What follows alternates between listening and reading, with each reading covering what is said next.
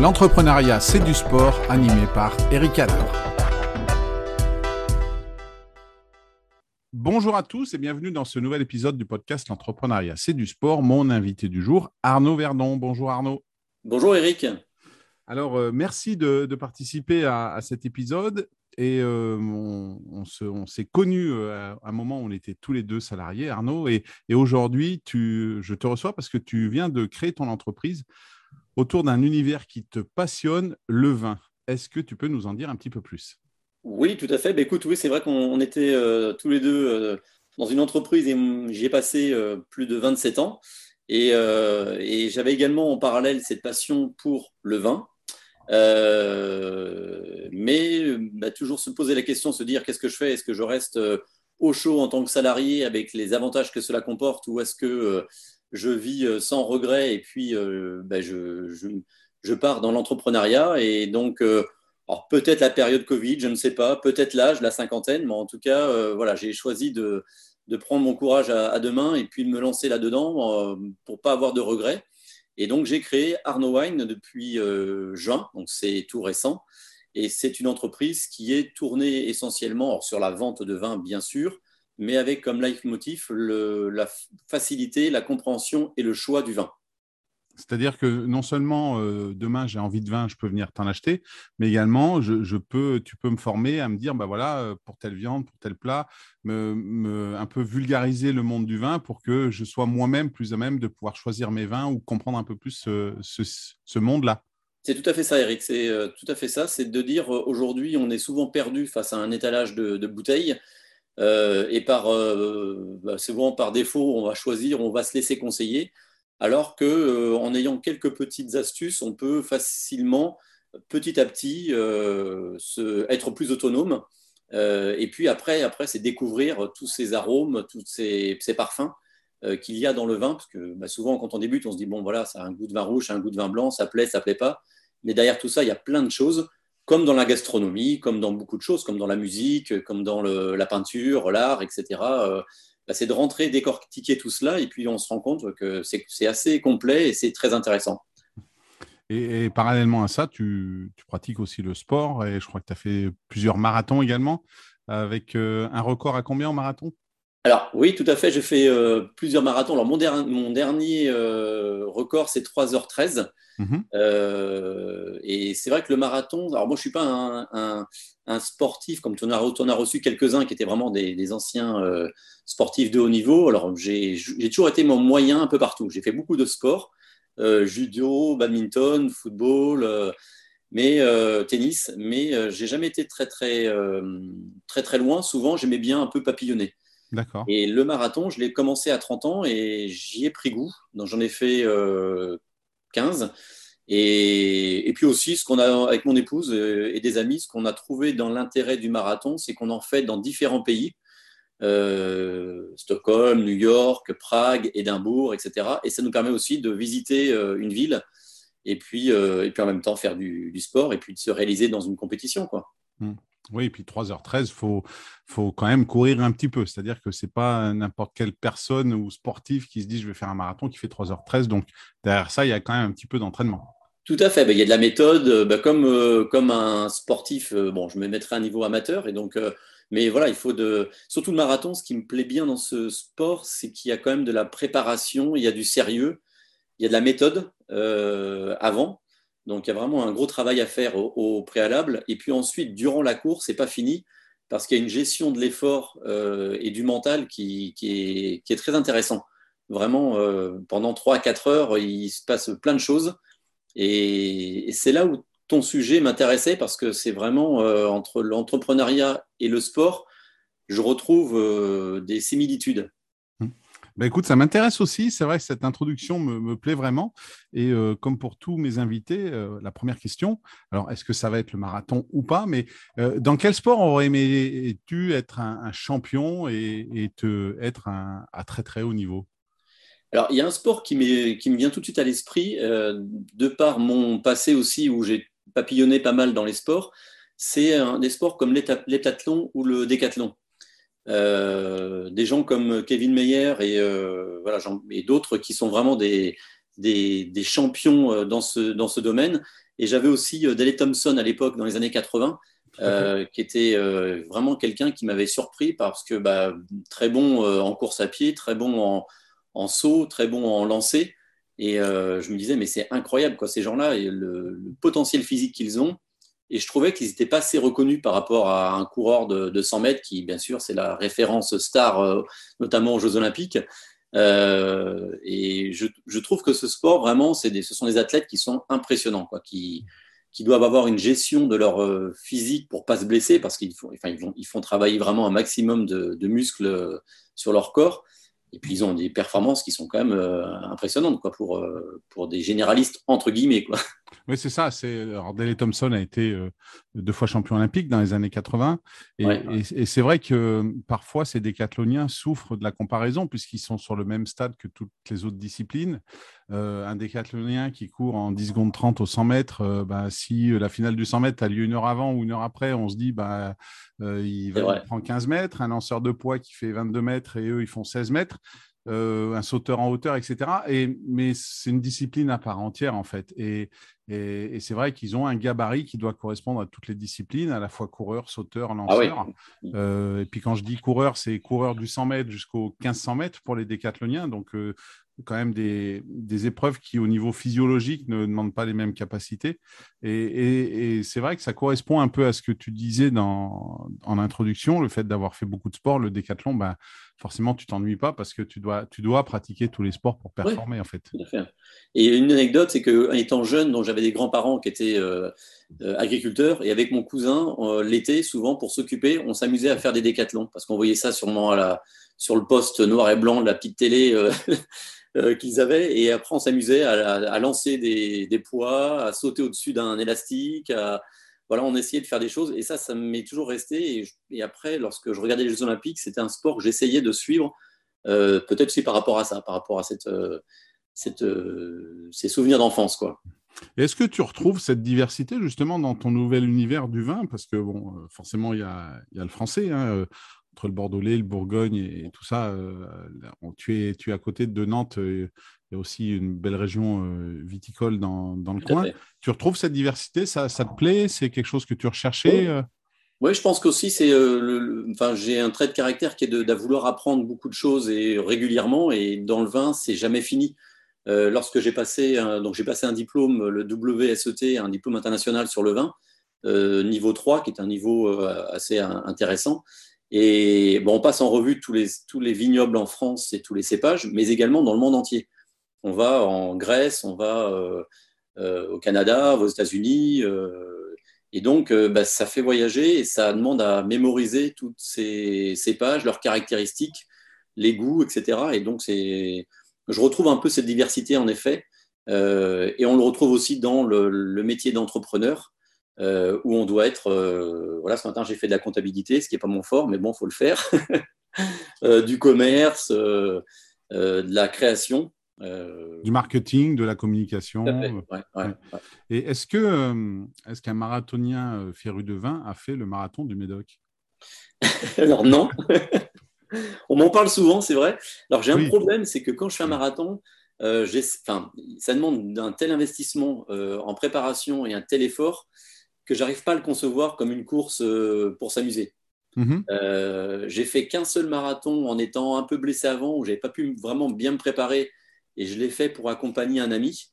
Euh, donc j'ai quand même pris plaisir parce que je l'ai accompagné et c'est quelqu'un qui était qui avait un niveau inférieur au mien et qui a fini devant moi parce que ce jour-là, ben, il était meilleur que moi et puis moi je voulais surtout pas me prendre de risques. Et c'est la seule fois où j'ai couru un marathon entre guillemets en dilettante, mais autrement à chaque fois je je trouve que c'est voilà, je, le fais aussi pour la compétition, pour euh, battre un record si possible.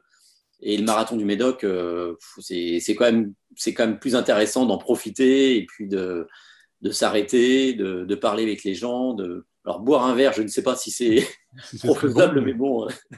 Et, du coup, dans, tes futurs marathons que tu vas choisir, est-ce que tu vas essayer de concilier cet amour du vin? Tu parlais de, ton diplôme où, tu allais euh, visiter un peu tous les pays pour découvrir les vins. Est-ce que demain, tu vas aller faire un marathon en Californie pour, euh, on parle du vin californien, est-ce que ce sont des choses que tu vas coupler dans tes futurs choix de marathon?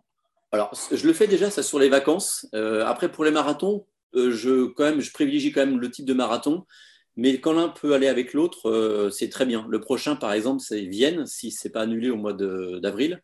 Et à Vienne, c'est vraiment un, beau pays de, de vin blanc, notamment. il y a aussi des vins rouges, mais des beaux, beaux vins blancs. Donc, on essaiera d'allier l'utile à l'agréable, tout à fait, ouais. Tu, nous as déjà cité euh, des sportifs hein, euh, dans, le choix du, sport, du décathlon, avec euh, Kevin Mayer, Dele Thompson. Est-ce que, est que pour toi, ces deux sportifs représentent les sportifs de rêve ou est-ce que tu en as un autre en tête, un champion, une championne qui t'a inspiré? Alors, soit dans ton enfance et tu en as choisi un, et, ou peut-être actuellement un autre ouais bah, disons qu'il y a, enfin, je trouve, euh, quand on passe en revue ces champions, et, euh, enfin, ils sont tous exceptionnels quoi, pour arriver à ce qu'ils ont, enfin, arriver à ce qu'ils ont réussi à faire, c'est qu'ils ont des qualités, euh, et quand je dis qualité, c'est vraiment au pluriel, qui sont au-dessus de la norme. il y a des gens qui sont impressionnants par leur implication et leur, la motivation qu'ils ont, et je pensais notamment à, une marathonienne, mais qui a été reprise par un de tes invités également. J'avais vu ça, c'était Catherine Switzer, qui en en 67 avait sur le marathon de Boston euh, euh, s'est inscrite comme euh, juste avec l'initiale de son prénom, donc ils n'avaient pas vu que c'était une femme. Et puis, bah, ils ont essayé de l'arrêter, ils n'ont pas réussi. Et, suite à ça, bah, elle, a, vraiment lancé cette, enfin, cette, cette, demande que les femmes participent au sport. Et ce qui m'a paru incroyable, c'est que bah, ça a été homologué, je crois qu'en 84 pour les Jeux Olympiques. Enfin, tu te dis, il y, a, il y a 36 ans en arrière, encore, des femmes ne pouvaient pas être aux Jeux Olympiques euh, au marathon. quoi.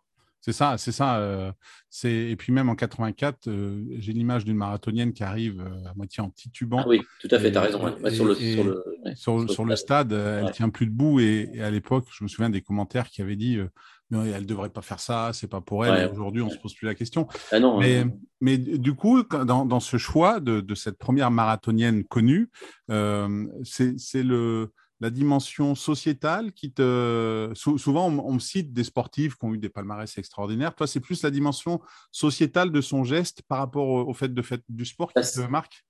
Oui, c'est le côté courage. Euh. Enfin, il faut vraiment avoir du courage euh, pour se se mettre au milieu des hommes et puis brandir des interdits. Euh, cette conviction qu'elle avait de faire progresser euh, la cause féminine dans le sport. Donc ça, je trouve que c'est... Et puis, bah, elle a fait quand même les... Enfin, je ne me rappelle plus le temps, mais 4 heures, euh, elle a fait un temps quand même tout à fait honorable. donc oui, ça, c'est, je trouve que c'est quand même une, une force et c'était une, une athlète. Après, j'ai, du mal en parlant d'autres. C'est vrai que j'essaie de, de, de réfléchir sur d'autres sportifs, mais il y en a tellement des gens comme Yannick Noah, par exemple, qui ont été euh, impressionnants, qui avaient même, pour moi, des qualités encore peut-être au-dessus de la norme, mais qui, euh, qui peut-être euh, souhaitaient profiter de plein de choses. Mais ce sont des gens qui, ouais, qui, m'impressionnent de par leur, leur volonté, c'est peut-être le mot volonté, et d'arriver à, leur fin et de, ce qu'ils souhaitent vraiment. Quoi. Tu parles, tu parles de courage, tu en parlais un petit peu au début. Euh, pour euh, se lancer dans le monde de l'entrepreneuriat après euh, des années de salariat, il en faut aussi, non? Beaucoup, ouais. et presque de l'inconscience quelquefois. Mais je me rappelle, j'ai souvent en mémoire des, des, souvenirs de personnes qui, enfin, voilà, qui me disaient n'attends pas la retraite pour, ou n'attends pas voilà, la, fin de ta vie pour mettre en place certaines choses. Quoi. Et moi, j'avais toujours cette, cette envie de, de, le faire alors, c'est une décision qui je n'ai pas prise toute seule, hein, parce que ça engage quand même pas mal de choses, donc euh, je l'ai prise avec mon épouse. Mais, euh, mais c'est vrai que c'est une décision qui est courageuse, mais, aujourd'hui, euh, je ne la regrette pas du tout, parce qu'elle elle est riche d'enseignements, elle est riche de. Voilà, j'apprends, plein de choses, et c'est ce qui m'intéresse aussi, c'est chaque jour en se levant, c'est qu'on on est dans sa passion, mais on, voilà, on a un challenge, et puis c'est une compétition, c'est une, voilà, c'est une compétition. À mon niveau. Quoi. Mmh. Tu, parlais de tes préparations de marathon qui étaient méthodiques et, qui te plaisaient. Euh, tu as mis ce, même état d'esprit dans ta préparation pour passer du salariat à la création de ton entreprise? Tu t'es vraiment préparé? Tu as, vraiment identifié tous les aspects, etc. Oui, tout à fait. Et en plus, on a quand même on a la chance en France d'avoir des accompagnements voilà, au niveau des chambres de commerce ou d'autres organismes qui, euh, qui, sont là pour euh, soutenir, accompagner. Soit financièrement, soit par, de, par du conseil. Euh, donc, on, a quand même beaucoup d'éléments qui nous permettent de nous structurer ou d'avoir un plan de, marche. Et ensuite, euh, bah, après, c'est de la méthode, c'est de la motivation, c'est euh, tout ça. Mais c'est vrai que la préparation est, est primordial, parce qu'autrement, même, même si on peut changer de cap au, cours, au fur et à mesure, et j'ai rencontré beaucoup d'entrepreneurs qui m'ont fait cette remarque en me disant on partait sur une idée et puis on a, on a changé parce que bah, le marché bouge aussi et on s'est rendu compte qu'il y avait certaines modifications. Et je pense que dans le sport, c'est pareil. Lorsqu'on fait une préparation, quelquefois, on va, être obligé de changer pour X raisons. Ou si on voit que nos, ces performances sont au-dessus de ce qu'on pensait, on va mettre l'objectif un peu plus haut et puis euh, avoir un entraînement un peu plus, un peu plus forcé ou, moins si, euh, si on sent qu'on on risque de se blesser, par exemple. C'est vrai, vrai que sur ce type de projet, euh, salarié à passer entrepreneur, on, est toujours généralement motivé puisque on veut vivre de sa passion, on veut rechercher de la liberté, de l'indépendance, des choses comme ça. Et, ça peut amener à, galvauder un peu cette phase de préparation parce qu'on a envie de se jeter dedans. Et, c'est vrai, que c'est souvent quelque chose auquel il faut faire attention. Hein la fameuse écologie de votre projet, c'est-à-dire euh, vous savez ce que vous allez gagner si jamais vous mettez ce projet à bien, mais il faut voir ce que euh, ce qu'on va perdre. Tu nous disais euh, ce matin, tu as fait de la compta, c'est pas ce que tu aimes. Il y a peut-être des week-ends où du coup, bah, tu n'as pas eu de week-end parce que tu lançais ta boîte et il a fallu faire ça. Donc, il faut bien prendre tous les aspects. Et plus on est préparé à voir tous ces aspects, les positifs comme les négatifs, et plus je pense on a de chances de réussite dans ce projet entrepreneurial. Tout à fait. Et je pense qu'il y a aussi une part, de, pas d'inconscience, mais un peu quand même ou une prise de risque, je dirais. Hmm. Euh, et là encore, dans le sport, euh, des sportifs qui choisissent euh, de se lancer là-dedans, il y a quand même une prise de risque parce que dans le sport, en plus, il y a la blessure qui peut mettre tout à terre. Donc, c'est là où moi j'avais ce courage qui me manquait. Et puis, et à y réfléchir en discutant avec mon épouse, de bon moment, je me suis rendu compte que voilà, j'avais 50 ans et que j'avais envie de. J'avais, envie de ne pas avoir de regrets. C'est surtout ça. C'est vraiment et puis de connaître autre chose et de se mettre un petit peu en danger, mais voilà, en, en, l'organisant à fond et puis euh, en y prenant beaucoup de plaisir. Mmh. Sortir un peu de ta zone de confort. Alors après, pas trop rentrer dans la zone de danger parce que sinon, euh, euh, ça, peut être inhibiteur, mais sortir de ta zone de confort du coup et, de lancer ta, ta société aujourd'hui. Tout à fait. Mmh. Et, euh, par rapport à en, plusieurs années de, salariat, tu as connu des managers, donc euh, tu as vu un peu comment marchait l'écosystème management euh, d'équipe dans l'entreprise. Est-ce que toi, avec le regard que tu portes sur le sport, tu as, un entraîneur, un coach d'équipe qui pour toi, t'aurais aimé avoir en tant, que, en tant que salarié dans une entreprise et tu te dis, bah, s'il avait eu cette attitude-là ou si j'avais pu l'avoir, bah, j'aurais fait plus de choses, je les aurais fait différemment, ça m'aurait aidé, ça m'aurait transporté, ça m'aurait enthousiasmé. Oui, c'est vrai que dans le, tu as raison, dans le monde de l'entreprise, tu as quelquefois des gens comme ça qui, euh, tu sais pas pourquoi, mais te, te font te transcender. Euh, donc j'ai quelques personnes comme ça en tête. Et dans le monde du sport, lorsque j'y réfléchis, il y a des gens qui, euh, des entraîneurs notamment, alors beaucoup dans le football, parce que c'est vrai que c'est peut-être un des domaines que je connais le mieux. Mais euh, des gens comme Didier Deschamps, alors ça paraît banal comme ça, mais quand on regarde son parcours, il est assez impressionnant parce que euh, dès le plus jeune âge déjà, il était, déjà surclassé et souvent capitaine de son équipe. Donc on se dit, euh, adolescent et même dans le football, souvent on, on, a déjà du mal à s'imposer par rapport aux autres. Et lui, bah, il avait une force aussi de, de conviction, de, de peut-être d'empathie, etc., qui faisait qu'il arrivait à, à, prendre le lead. Et puis partout où il est passé, euh, partout il a pris le, lead et il a, il a même, enfin voilà, il a un palmarès qui est impressionnant entre les deux Champions League, euh, euh, voilà, Coupe du Monde. il a tout gagné en tant que joueur et pratiquement en, tant qu'entraîneur. Il lui manque la Ligue des Champions, il est en finale avec Monaco. Et le championnat d'Europe, il a été en finale avec l'équipe de France. Mais sinon, il a tout gagné. Quoi. Et Ligue des Champions, il l'a gagné avec Marseille. En tant que joueur en tant que joueur, tout à fait, oui, pardon, c'est vrai. Et en tant qu'entraîneur, par contre, tu as raison, euh, voilà, il lui a manqué. Euh, mais c'est quelqu'un, voilà, qui, et puis en plus, il est en équipe, euh, à tête de l'équipe de France depuis plus d'une dizaine d'années, quoi, je crois. C'est ça, une dizaine d'années, oui. Mm. donc c'est impressionnant. Enfin, c'est quelqu'un qui, qui, arrive à traverser les, les périodes et qui a toujours cette, cette emprise sur, voilà, sur les gens et qui arrive à, qui arrive à, les, à les transcender, quoi, je pense. Et tu penses que c'est vraiment ça qui fait sa différence, c'est sa manière de, manager les gens et de son, attitude sur la gestion d'un groupe, c'est ça? Bah, Surtout dans, un sport collectif, euh, en effet, il peut pas se. Quelquefois, dans un sport individuel, on peut être en phase avec le sportif que l'on coach. Mais dans une équipe, euh, surtout le, foot, avec euh, voilà, il y a des égaux, il y a, y a différents niveaux. je pense qu'en effet, il a, il a cette faculté à, à mettre tout le monde à travailler ensemble, quoi, vraiment à, à, ne jouer pour l'équipe et non pas que pour soi. Et c'est quelqu'un qui arrive à, à, motiver ou, ou, à, tout du moins à, faire diriger les gens vers une seule et un, un seul même objectif. Quoi. Et, trouver cet équilibre, comme tu l'as dit, entre les stars, les moins stars, mais euh, ah la, coupe du monde, la Coupe du Monde 2018, il hein, euh, faut, bien se rendre compte que pendant deux mois, euh, on vit pratiquement en vase clos avec les mêmes personnes. Et, certes, il y a le côté technique sur le terrain, qu'est-ce que je suis capable de faire, mais il y a aussi le côté vide groupe. Et, je pense que là-dessus, il, a très très bien géré. On ne va pas parler de, on va pas forcément citer des noms, mais il y en a qui ont dit bah, pourquoi il le prend lui, pourquoi il ne le prend pas? Et en fait, au final, bah, le résultat, il est là, ils ont gagné. Et, je pense que ce qui se passe sur le terrain, c'est important, mais ce qui se passe en dehors permet justement de faire que ça se passe bien ah sur le terrain. Tout à fait. Et moi, pour avoir géré aussi des équipes euh, dans le monde de l'entreprise, euh, bah, c'est là où on se rend compte des difficultés, parce que euh, c'est un subtil dosage entre l'exigence, le côté humain, le côté convivial, l'empathie. Enfin, il y, a vraiment beaucoup de choses et et encore dans les entreprises, on a des, gens d'un même niveau, je j'allais dire, souvent, enfin, qui, qui, sont déjà, qui ont été recrutés, qui ont été sélectionnés, qui sont pas dans un moule, mais bon, qui correspondent un peu à l'entreprise.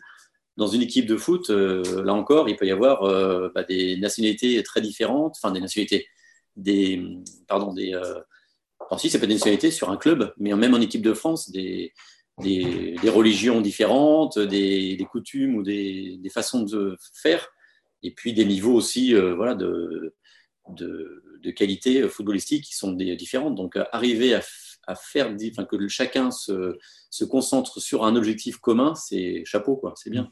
Oui, et puis il faut pas oublier que c'est du plaisir, mais aussi la performance et que le, bien vivre ensemble permet, permet ça. Et, et justement, euh, par rapport à ta nouvelle activité, c'est vrai que quand on parle du vin, euh, surtout dans un côté festif comme ça, c'est quand même euh, associé au plaisir, c'est-à-dire choisir une bonne bouteille, l'offrir, l'ouvrir. Est-ce que c'est quelque chose qui, toi, au quotidien, te, te rend, te, passionne et te remplit de joie? Parce que du coup, aujourd'hui, demain, quelqu'un qui vient te demander un conseil pour acheter une bouteille, ben, c'est juste un aspect plaisir et ça, doit être quand même vachement euh, motivant au quotidien de vivre là-dedans. Oui, c'est vrai que c'était souvent un regret, c'est que je passais pas suffisamment de temps euh, dans l'apprentissage du vin. Euh, parce que bah, j'avais mes occupations à côté et puis il était hors de question que le, ma passion prenne le dessus. Euh, donc aujourd'hui, je peux vraiment me consacrer à cela. Et ce qui m'intéresse aussi, c'est vraiment de transmettre et c'est de et faire un peu de côté pédagogique en dehors du produit lui-même et du plaisir euh, en le goûtant qu'il peut procurer, c'est aussi d'expliquer. Parce que c'est un monde qui est assez euh, complexe. Entre les... enfin, je me rends compte au fur et à mesure en discutant avec les gens entre les cépages, les appellations, euh, les méthodes de vinification, le travail à la vigne, etc. Et je pense qu'en expliquant les choses simplement avec des mots compréhensibles et non pas trop techniques, euh, on peut donner euh, envie aux gens de, comprendre ou de vouloir en savoir un peu plus et amener cette curiosité à aller découvrir d'autres régions, d'autres cépages et d'autres goûts, voilà, et d'arriver sur l'aspect euh, plaisir gustatif. Mmh. En fait, c'est pas seulement, voilà, prenez cette bouteille, elle est bonne, vous pouvez me faire confiance, mais tu as envie d'amener autre chose. À la rigueur, même pour eux, qui quand ils vont le déguster, ils vont peut-être mieux comprendre, ils vont peut-être mieux pouvoir l'expliquer et plus de partage du coup autour d'une table. Tout à fait, et d'éveiller un peu leur curiosité. Euh, et cette curiosité, quelquefois, elle est souvent arrêtée parce que c'est trop compliqué. J'y comprends rien entre les cépages et les appellations. Et en donnant quelques éléments, euh, je, me, voilà, je, pense qu'on peut amener les gens à mieux consommer et en moins grande quantité. Parce qu'aujourd'hui, lorsqu'on consomme du vin, c'est pas pour euh, devenir ivre, c'est pour rechercher du plaisir. Et je suis persuadé que les gens qui dégustent bien vont moins, moins boire et et pas en arriver à voilà, de l'alcoolémie ou des choses comme ça. Et, l'autre aspect, Eric, et l'autre aspect qui m'intéresse aussi, c'est d'aimer le vin et d'aimer le sport et de dire ces deux choses qui ne sont pas incompatibles. Parce que souvent on se dit bon voilà, euh, tu, tu, vends du vin, tu es caviste en ligne, euh, bah, côté sport, euh, bah, si en sport, je voilà, je dernièrement j'ai fait un 10 km et j'ai battu mon record sur 10 km. Donc je dis bon voilà, je, je continue quand même à être à être quand même entretenu et c'est pas pour ça que l'alcool vous détruit si vous, si vous buvez raisonnablement, c'est quelque chose qui peut être compatible avec le sport. Mmh. Tu es comme le bon vin en fait, tu t'améliores en vieillissant. Presque. et, et, et, du coup, là, de, tu l'as dit, tu, tu, as, ça fait pas longtemps que tu as monté ton entreprise. Est-ce qu'aujourd'hui, si tu te mets dans la peau de l'entrepreneur, il y a une qualité que tu associes aux sportifs de haut niveau que tu n'as pas et que tu aimerais avoir et qui t'aiderait au quotidien euh, dans, ce projet qui vient de démarrer pour toi? Oui, je pense que, hum, en repensant un peu aux, sportifs, euh, souvent, ce qui m'a surpris chez eux, c'est qu'ils ont vraiment un objectif et un seul, quoi. C'est qu'ils sont vraiment focalisés sur celui-ci et ils vont pas se laisser distraire par d'autres choses ou par de la facilité. Et c'est ça ce qui est le plus dur aujourd'hui. Euh, je le vois, enfin, déjà quand j'étais salarié et aujourd'hui euh, en tant qu'entrepreneur, euh, dans une journée, quelquefois, il y a des tâches qui sont compliquées à, amorcer. Et humainement, souvent, on va aller vers le plus facile en se disant, bon, allez, je commence par ça et puis je, ferai ce qu'il faut que je fasse. Eh ben non, souvent c'est de dire voilà, je n'ai pas le choix, j'y vais et puis je coûte que coûte, il faut que je le fasse quoi. Et cette qualité-là, je pense que chez le sportif, elle existe. C'est des gens qui qui mettent tout en œuvre pour arriver à ce qu'ils ont décidé pour un objectif et, ça c'est chapeau quoi. C'est vraiment fort. Hein. Tu veux dire qu'ils ont ils ont un plan d'action qui en théorie, doit leur permettre d'arriver au plus haut niveau, ou au moins l'objectif qu'ils ont choisi? pour arriver dans les actions qu'ils doivent mettre en œuvre, il y en a peut-être qui ne sont pas plaisantes, mais, par contre, ils sont focalisés sur cet objectif et voilà, ils, le font et ils savent qu'ils doivent passer par là. Ouais, je pense que c'est une, de leurs qualités, c'est celle-ci. J'ai en, mémoire Wilkinson qui, après les entraînements, tirait des, des, pénalités ou voilà, qui, qui s'exerçait après l'entraînement. Euh, Michel Platini, pareil, paraît-il, qui euh, ses coups francs, euh, il les faisait à l'entraînement, mais il les faisait aussi pendant une demi-heure ou une heure après. Voilà, ce sont des gens qui, qui vont au-dessus des, autres et qui se focalisent sur un, seul aspect de voilà, ce qui peut les démarquer, ce qui peut les rendre uniques. Et ça, ça participe à leur, après à leur, à leur succès. Mmh. Tout à fait, tout à fait. Et aujourd'hui, c'est, tu penses, c'est quelque chose qui te manque un petit peu cette focalisation sur un objectif ou et, ça, viendrait d'où, à ton avis? Parce que c'est pas encore clair, c'est trop neuf, c'est. Non, c'est que souvent on a beaucoup de choses à faire. Et enfin, moi personnellement, j'ai beaucoup de, choses à faire. Et quand j'y réfléchis à la fin d'une journée, je me dis, bah, je, la veille, je m'étais. Euh, d'ailleurs, tiens, tu avais, tu lancé euh, un post là-dessus sur les, priorités. Euh, j'avais vu sur LinkedIn, ouais, des priorités de se mettre chaque jour, etc. Donc, tu vois, j'en avais tenu aussi, enfin, j'en tiens compte. Mais quelquefois, à la fin de la journée, je m'aperçois que bah, celle qui était la moins facile ou la plus rébarbative, bah, elle n'est pas encore faite. Quoi. Hmm. Parce que euh, bon, on se dit, allez, ça va aller plus vite, je commence par, euh, par une action qui est, qui est plus plaisante. Et, ça, c'est l'erreur. C'est vraiment de se dire, non, non, je, je, hiérarchise un peu les tâches, et la, pas non pas par plaisir, mais par priorité. Quoi. Hmm.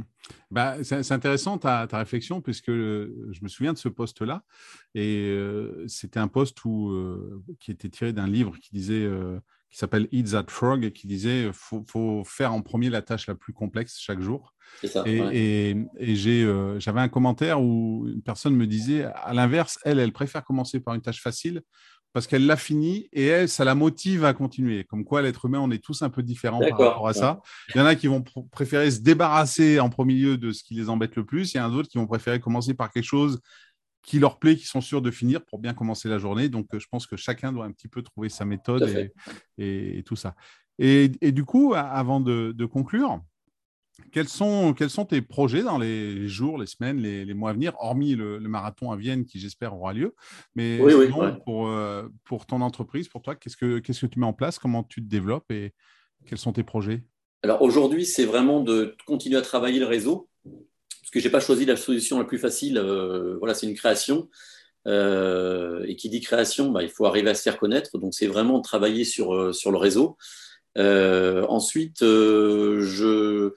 j'ai toujours cette envie de, transmettre. Donc euh, là, je suis en train d'organiser avec une école euh, euh, d'ingénieurs en quatrième année qui, ont, qui, créé, enfin, qui ont créé une, association, de les accompagner dans la connaissance du vin et de la dégustation. Donc on, va, est en train de mettre ça en place ensemble. Et puis, je, je, suis un peu comme une éponge, je récupère aussi de la part de mes clients pas mal d'idées. Donc, dès qu'il y a des idées qui sont intéressantes et qui me paraissent correspondre à ce que je souhaite faire, c'est-à-dire vraiment donner des outils aux, personnes pour qu'elles s'approprient plus facilement le vin, bah, c'est de les mettre en place. Donc là, dernièrement, j'ai euh, un ami qui m'a parlé d'une gestion de cave qui soit la plus facile, euh, puisqu'aujourd'hui, il rencontre cette difficulté d'avoir euh, dans sa cave des bouteilles, il ne sait plus trop euh, quand est-ce qu'il faut les boire, quand à quoi il faut les servir. et puis, on n'a jamais le tableau Excel quand il faut sous la main, etc. Donc, c'est de travailler sur un, logiciel qui pourrait aider le consommateur à s'y retrouver facilement euh, dans cette gestion de cave et cette gestion de, vin, euh, quand les boire et comment les boire et euh, quelle température, etc. Pour préciser, l'association d'étudiants avec laquelle tu as travaillé, c'est une association d'œnologie, c'est ça?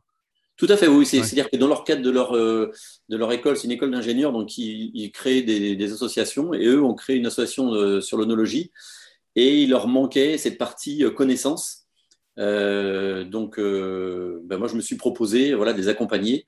Et c'est une relation gagnant-gagnant parce que ça m'intéresse aussi de savoir euh, quels sont leurs goûts. C'est cette génération de, de 30, enfin, voilà, un peu moins de 30 ans, mais voilà, de, de, jeunes qui je connais moins et ça m'intéresse de savoir voilà, comment, comment ils appréhendent le vin, comment ils, ce qu'ils y trouvent d'intéressant. Et puis moi, je vais leur transmettre voilà, ce que je connais du vin, enfin tout ce que je connais autour du vin et il leur les faire monter en compétence là-dessus, hein, sur ce sujet. Et dans cette envie de transmettre, euh, un projet de formation en ligne autour du, vin, de la découverte du vin, de la vulgarisation un petit peu de, ce monde-là ou pas? Alors j'ai commencé avec pas mal de vidéos, j'en ai dû faire une vingtaine, donc des formats très courts de deux minutes, euh, vidéos que j'essaie de, de, de, rendre les plus, les plus euh, dynamiques possibles. Avec beaucoup d'images, de manière à ce que les gens se l'approprient et que ce soit pas, encore une fois, pas trop compliqué, que ça reste vraiment euh, convivial. Donc ça, j'en ai fait souvent, enfin j'en ai fait régulièrement, et là, euh, voilà, j'ai essayé d'en faire une tous les 15 jours, ou des questionnaires, donc après que je publie sur, YouTube et sur LinkedIn également. et c'est vrai que j'ai des bons retours, parce que les gens, c'est un format qui n'est pas souvent utilisé, et ce que je veux, c'est que ça se regarde assez facilement, et puis que les gens, ils, ils picorent vraiment ce qui les intéresse quoi, dedans. Hum. Eh bien, de toute façon, je mettrai euh, tous les liens dans euh, la description de l'épisode et, les auditeurs et auditrices qui ont envie d'en savoir un petit peu plus sur, sur toi et sur ce monde du vin n'auront qu'à cliquer pour, euh, pour aller voir tes vidéos. Bien... Merci beaucoup, Eric. Eh bien, merci à toi, Arnaud, pour ce moment. Et puis, bonne préparation pour le marathon de Vienne. C'est quand? Alors, c'est le 20. Alors, j'ai plus la date en, tête, je crois que c'est vers le 20 avril. Euh, bon, on attend, on attend encore la confirmation parce qu'il y a pas mal de choses qui s'annulent. Euh, et, euh, mais pour l'instant, c'est l'air d'être maintenu. Donc, bah, écoute, on, on, lance le plan, plan d'entraînement. là, on n'est on pas encore aux 10 semaines avant, parce que c'est souvent les 10 semaines avant qui sont très importantes. Mais voilà, on continue à s'entraîner. Et puis là, sur, sur Nantes, j'ai un club de, de running là, avec lesquels on, s'entraîne, on se tire un peu la bourre. Et c'est plaisant. Hein. Eh ben, écoute, euh, bonne préparation. Merci, encore.